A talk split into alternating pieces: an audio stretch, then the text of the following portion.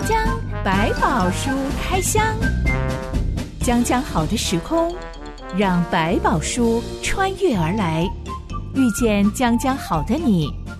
欢迎收听江江百宝书开箱。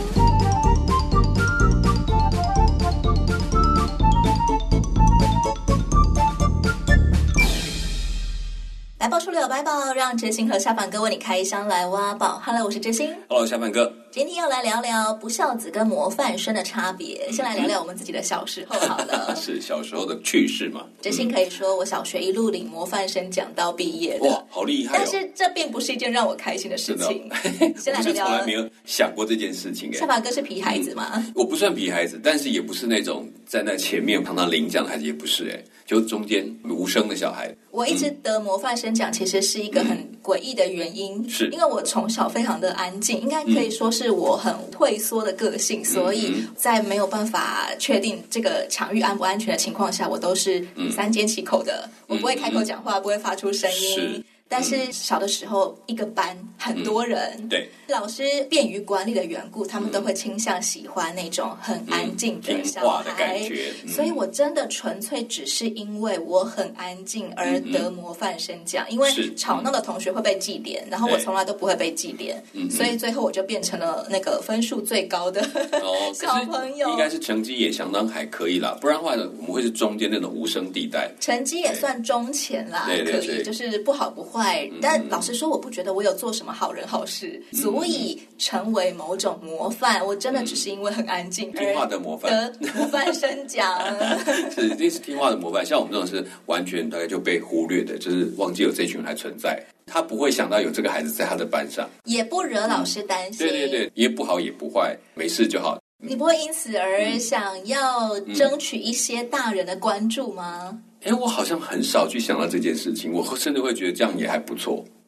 哎，就可以沉默的多数，对对，然后突然消失也不会被注意到，有点隐形人的感觉。对对对对对，就这样很自在的活在自己的世界，也不用担心老师来找我这样子。小宝哥，你觉得圣经嗯，看我们这些天赋上帝的小孩是是用什么标准来判断我们好不好、乖不乖呢？我觉得在某个程度来讲，我们很容易把这个听上帝的话叫做乖这件事情做一个等号。但是在上帝眼中讲的“乖”这个概念，它不是说你都没有意见，你没有想法，而是你懂得去更多的了解他的想法，并且喜欢上帝的想法，把它听到心里面去，而不是只听了，但是没有听进去，不会成为我自己的，这是上帝不喜欢的概念。嗯，那我可以怎么样的符合上帝的喜悦？嗯，我觉得符合上帝喜悦是先慢慢理解上帝对你的心意。就是你听话，不是因为我怕你打我，我怕你教训我，所以我就听话。他不是不是，这就是小的时候的知心。对对，就是他说，哎，我万一做坏，是不是老师不喜欢我？他希望盼望我们是，我们越来越认识他那份对我们好的心意，而我们甘愿的说，我相信你，因为对我好，所以我就会照你所教我的去做，因为这是对我好的事情。所以长大后的真心并不是要变得不乖，而是我必须要脱离那个出于惧怕而做所有反射动作的那个倾向。是表面上看着哇，他也是好听上帝的话，很顺服，做上帝喜欢的事。可是呢，惧怕的时候，他其实是不得不做。但他又发现说，我真的很爱我的天赋，我知道他给我放在我身上的事情的时候，我才能更乐意的寻找，并且是欣赏上帝的作为。这件事情就变得完全不同。做法是我甘愿，不管环境好不好，我都愿意这样去做。我很喜欢有人怎么解读圣经上说要爱人如己这句话。嗯嗯，他说要。爱别人如同上帝爱我一样，因为上帝就是爱。嗯、是，我要怎么样懂得爱自己呢？那就是我要先理解上帝是一个怎么样子的爱，而他怎么样的爱我。是，嗯、所以我并不是争取我要变成一个不乖的叛逆的小孩，错而是我要争取成为上帝原本创造我的样子。是，而且其实所谓的爱己，就是你要懂得是怎么样爱自己，怎么样从上帝眼光去爱自己的时候，你才懂得我应该好好的宽待或是对待别人。今天的江江百宝书开箱，让我们来开箱不孝子 VS 模范生的故事。嗯哼，记载在萨摩尔记上第二到三章。一段月之后，我们来开箱。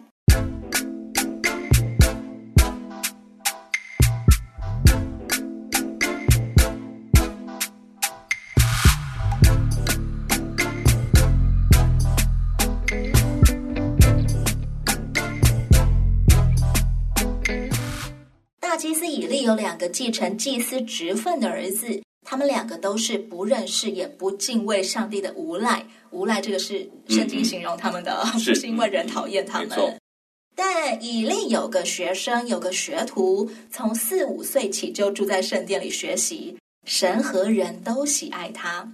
有一天，有个神人来见以利，带来了上帝的话。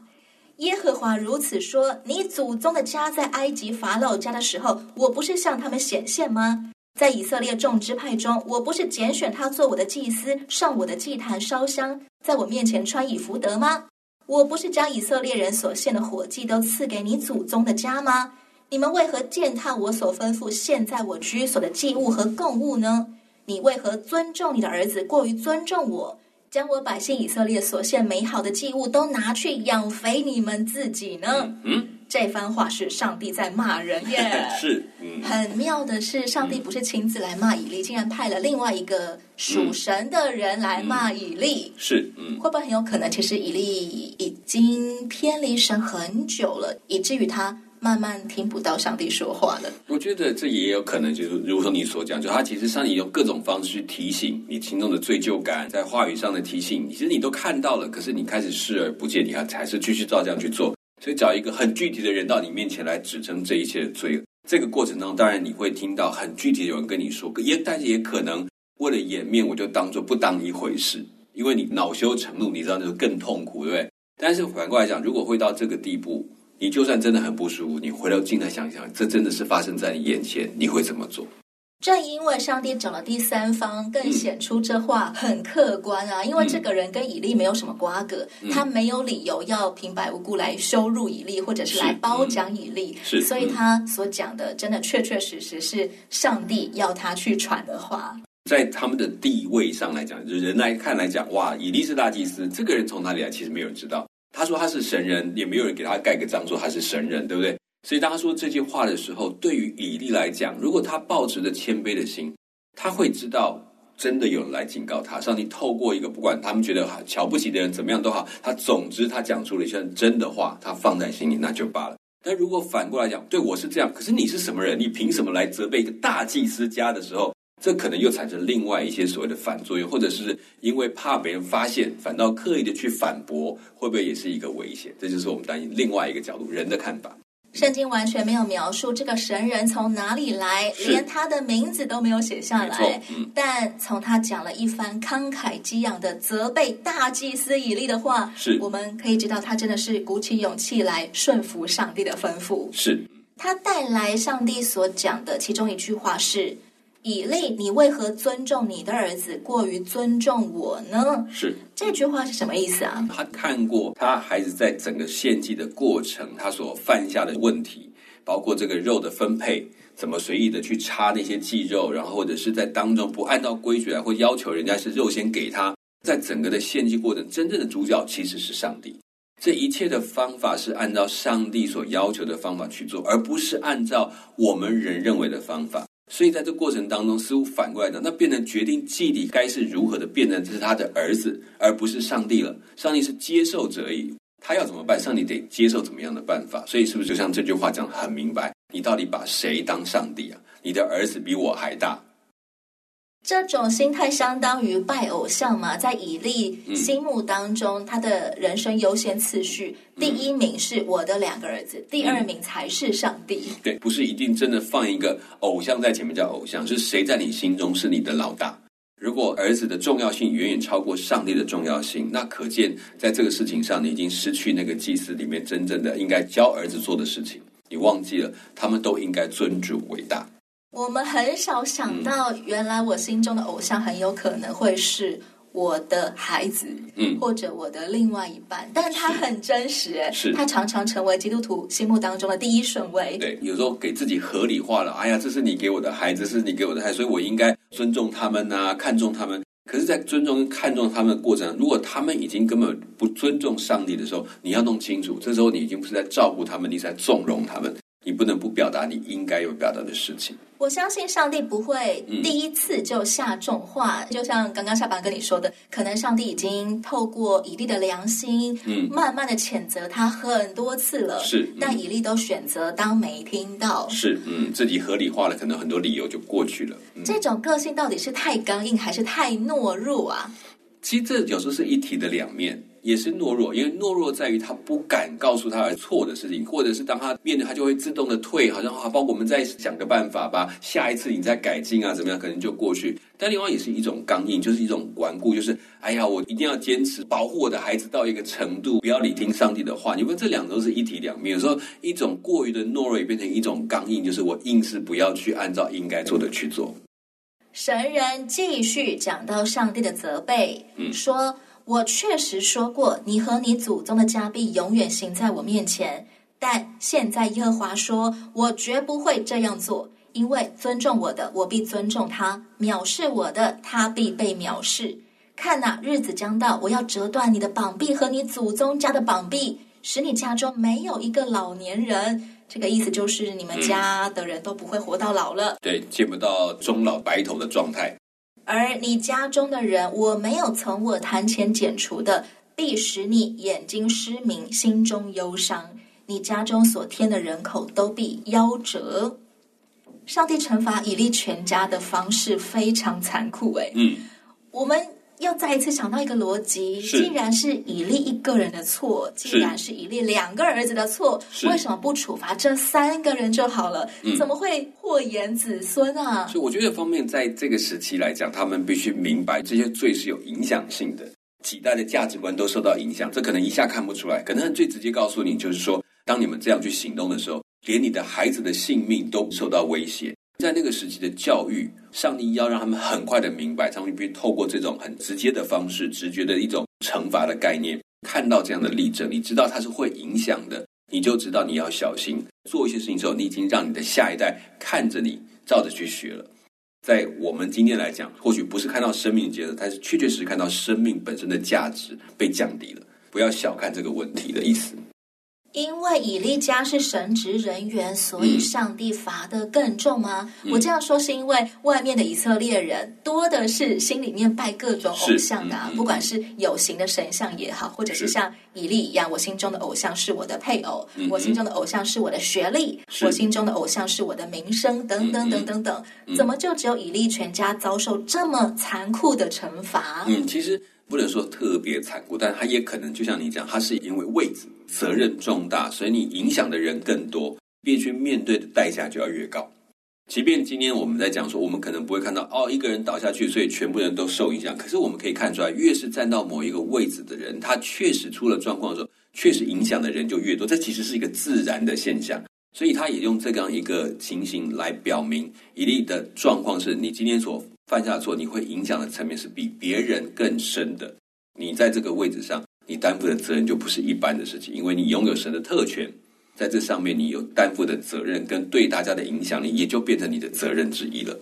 套用在现代教会也是一样的道理吗？嗯、例如说，嗯、一个不认识上帝的人有了婚外情，跟一个教会的牧师有了婚外情，嗯、上帝会因为。牧师是牧师而罚他罚更重吗？嗯，我觉得其实倒不是牧师被罚的更重，可是他必须承受的严重的后果一定就是越重。其实是一个自然的状态，并不是因为上帝一定要把你连累这个整个家族。其实倒不是，是你这个人的事情本来就会影响到这么多的人，受到这么多的影响。以利家的献祭有问题呀、你就会影响到许多以色列跟你一样走类似的路，因为你们都这样走，我当然也可以这样走，带来的绊跌就更大。那同样的，刚刚讲的。牧者跟所以一般的信徒之间，他如果在这个位置上，他所讲的内容，他所实际的行为，大家看到也会跟着学啊，也会跟着影响到。所以这其实是一个股票的效应的概念。其实并不是上帝选择惩罚神职人员更重，是而是因为他是神职人员，有许多的人是仰望他，以他为模范为榜样的。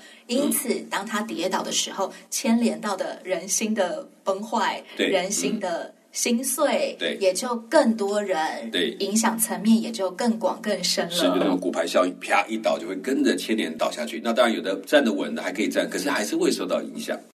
最后的最后，上帝透过这位神人非常清楚告诉以利家的结局。嗯，你的两个儿子何弗尼、非尼哈所遭遇的事是给你的预兆，他们二人必在同一日死亡。是，我要为自己立一个忠心的祭司，他行事必照我的心，如我的意。我要为他建立坚固的家，他必天天行走在我受膏者的面前。你家所剩下的人都必来叩拜他，求一块银子，一个饼。说：“求你给我一个祭司的职分，好使我得点饼吃。”这里提到的那一位要被上帝兴起的中心祭司，指的是小撒母耳吗？嗯，接下来就会看到慢慢撒母耳在担任这个职位的过程。那当然还有后续的一些动作，怎么又回到原来的祭司家族？他给你做一个中介，把这个任务职务重新调整，然后传递下去的那个人。所以他其实是在某个时期，他是肩负两个任务，就是祭司也是先知的开始。撒母耳原本在血统上是以法莲支派的，嗯、不像以利全家人都是立位支派的人。嗯嗯、没有错。他怎么样可以变成是一个给立位人分派工作的角色啊？嗯，我觉得他其实是到后来，随着上帝在他身上显得权威，你会看到他后来他所讲的话没有不应验的啦，他所行动的过程，大家发现上帝在他身上有作为，所以他等于用用上帝来为他证明，他是一个被上帝拣选出来带领他们的人。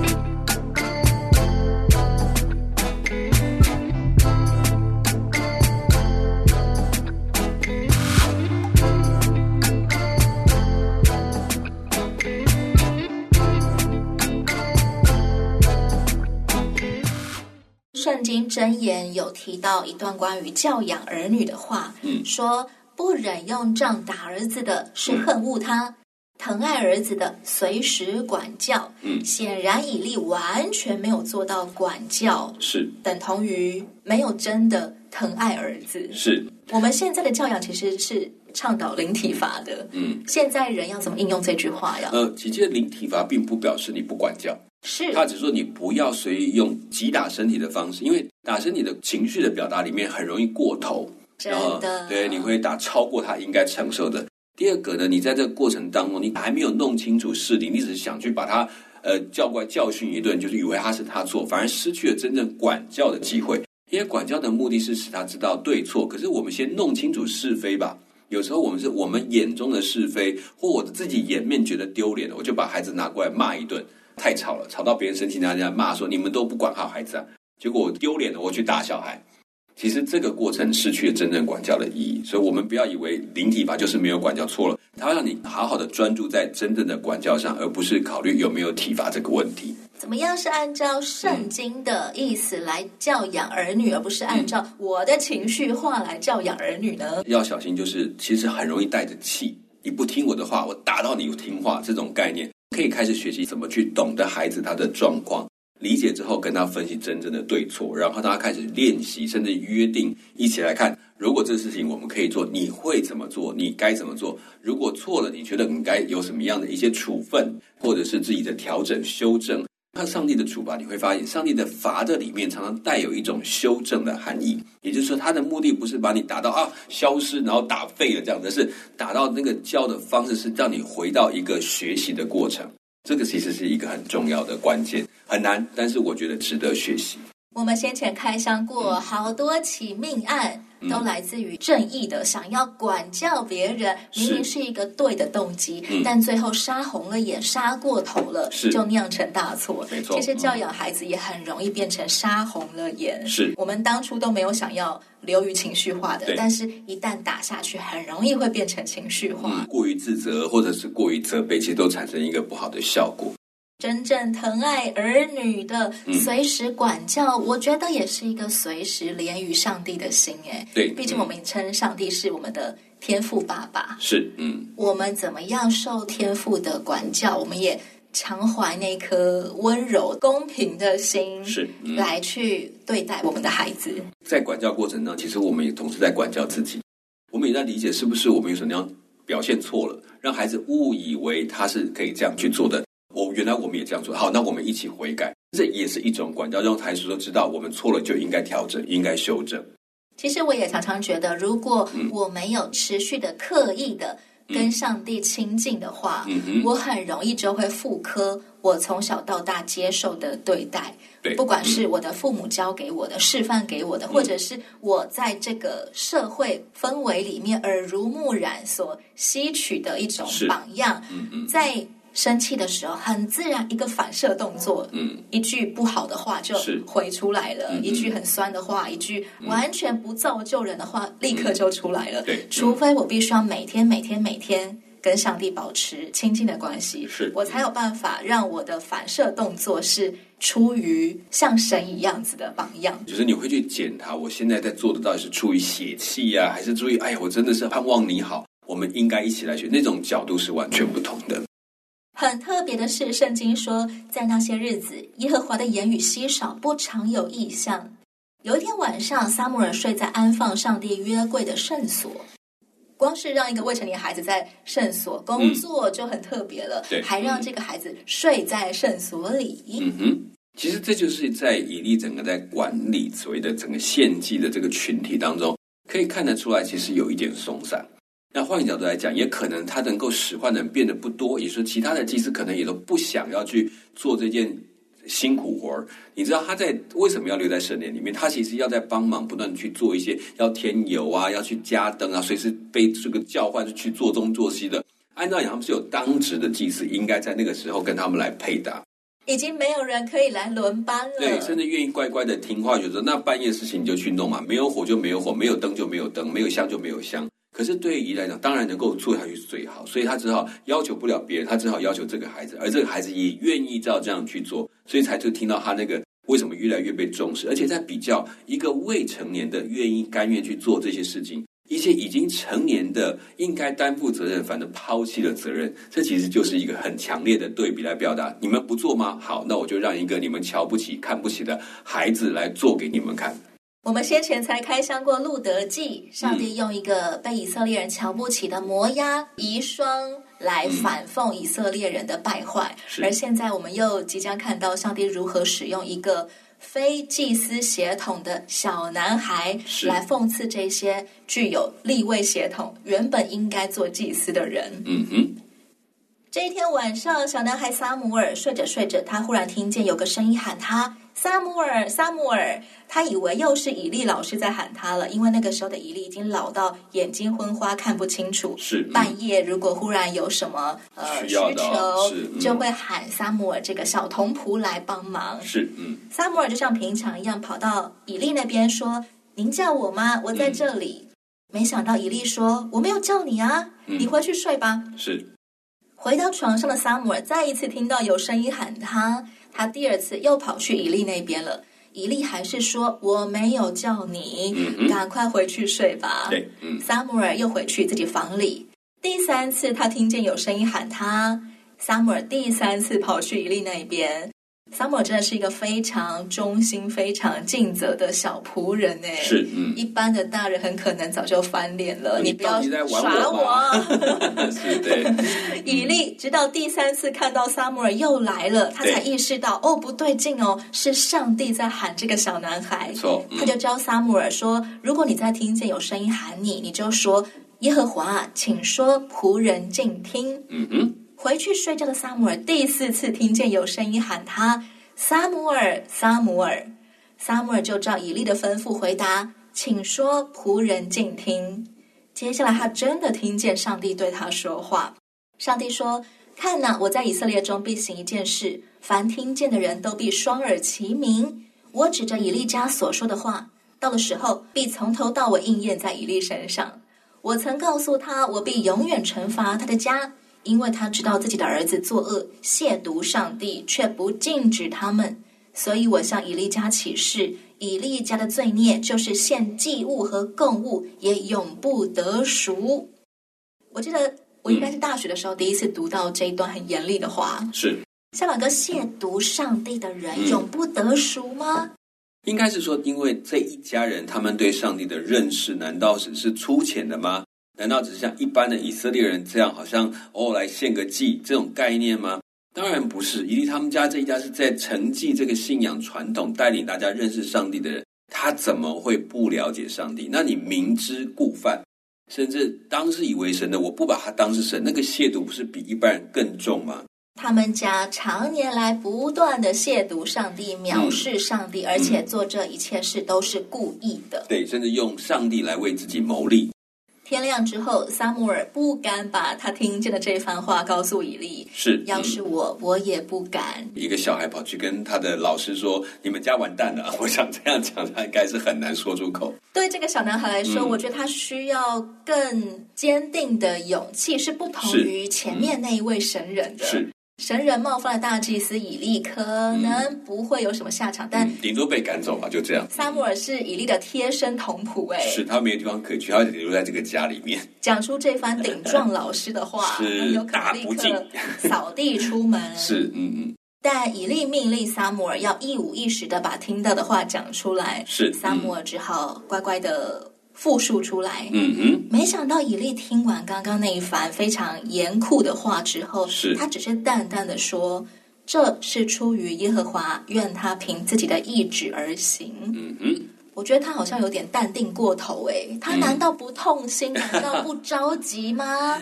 可能有一种开始放弃的阶段，就是他觉得他管不动儿子。随便啦，这些我已经没有办法了，上帝也不改变，我也就不知道怎么做。他可能也真的也就没有再去讲。比如说，其实从前面那个神人在责备这件事情，就可见不是短时间。到撒母耳去听到声音的这个过程，他似乎也没有任何的举动，他已经做了一件事，那随便你吧，上帝你要怎么处罚就处罚吧。他其实也抱着这种态度了，不管他是在自己的失望之余，在失败的状态之下。那他都没有再采取任何进一步的动作，我觉得这其实也把自己限于你跟他也站在同一条线上，所以这真的是以利的刚硬和懦弱。嗯，反正我就是不行，反正我就是这样，我们孩子已经救不回来了，那就随便你吧，不怜悯，你要处罚就处罚吧，就忘掉说其实他还是能够做一些事情，即便老眼昏花，难道嘴巴不能讲话吗？不能听他的职权吗？当然可以，但是在这件事情上自动放下了、放弃了他的职分，这是非常可惜的事情。